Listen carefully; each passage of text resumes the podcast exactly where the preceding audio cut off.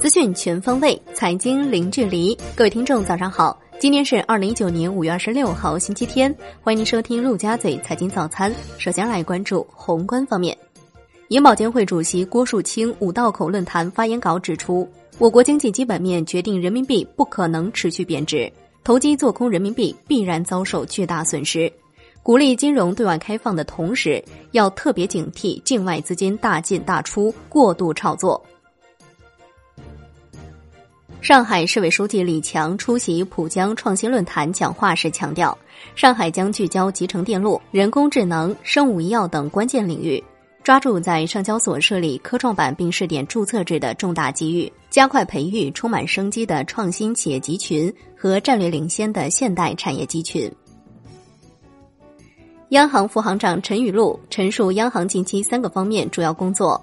一是推动债券市场健康发展。支持民营企业融资，二是积极推动市场化、法治化的债转股，涉及企业一百八十五家；三是配合证券监督管理部门，引导更多长期资金进入资本市场。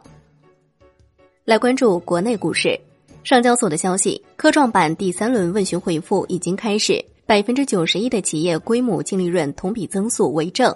仅有九家净利润增速为负。截至二十四号晚上，科创板已经受理一百一十一家，有四家被终止，其中正中珠江审计的三家科创板受理企业被终止审核。截至五月二十四号，二零一九年以来，A 股公司回购规模超过五百八十亿元。业内人士表示，近期多家上市公司发布回购预案，主要有两方面原因：一些公司希望通过回购向市场传达股价被低估的积极信号。还有部分公司在手上的现金充裕且资金成本较低，公司因此选择实施回购。港交所高级副总裁陈从表示，去年四月份，港交所进行了二十五年来最大的一次改革，其后七家无营收创新药企已在港上市，融资规模近两百亿港币，市值也达到了上千亿港币。据《二十一世纪经济报道》。茅台电商公司原董事长聂勇被批捕，登录茅台云商销售依然处于停滞状态。知情人士称，茅台云商已经暂停运营三个月。以前经销商必须按照厂家要求，将百分之三十的茅台酒合同量上茅台云商。随着线上业务全面停摆，这一要求自然终结。金融方面，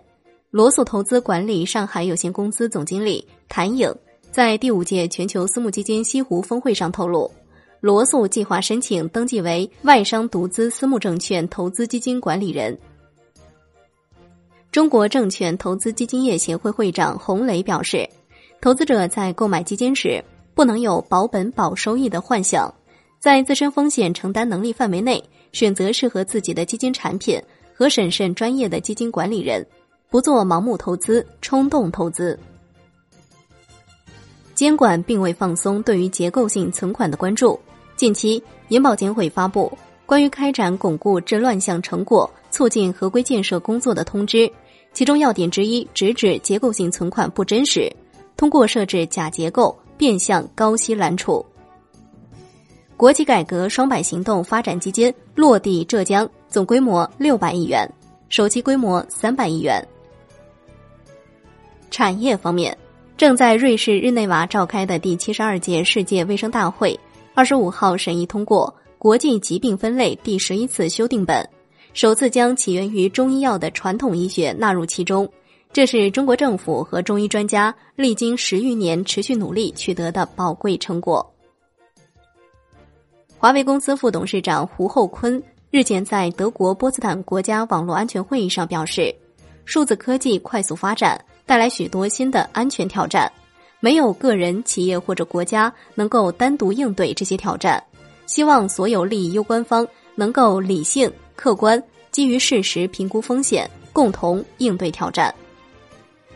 非洲猪瘟候选疫苗创制成功，但是由于非洲猪瘟毒株的变异性很强，还要看在来源地不同的猪身上有没有效果，离真正上市还有一段路要走。海外方面。美国总统特朗普表示，如果美联储去年不加息，美国经济增速可能会高于百分之三，希望能够解决美国和日本之间的贸易不平衡，保证贸易关系中的平等互惠。在与美国的贸易关系当中，日本一直拥有较大的优势，希望能使贸易关系更公平。来关注国际股市，十三家国内航空公司向波音发起索赔。中国航空运输协会表示，预计中国航空公司已交付和待交付飞机共损失四十亿元左右。债券方面，摩根大通董事总经理朱海滨表示，二零一五年以后。每年企业的应收账款的周期拖长的现象非常明显，超长期逾期金额占全年营业额比例超过百分之十的企业数，在二零一八年超过百分之二十。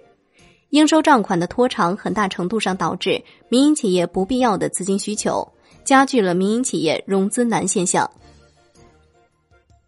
联合评级被黑龙江证监局出具警示函，这已经是二零一九年以来地方证监局对评级机构。发出的第四次惩戒措施，上海新世纪等多家评级机构均被监管出具警示函。最后来关注外汇方面，国家外汇管理局副局长陆磊发布《二零一九中国金融政策报告》，指出，结构调整重在发展直接融资，间接融资为主的金融体系无法充分服务支持现代化经济发展。发展直接金融能够同时实现服务实体经济金融体系发展的良性循环。好的，以上就是今天陆家嘴财经早餐的精华内容，感谢您的收听，我是夏天，下期再见喽。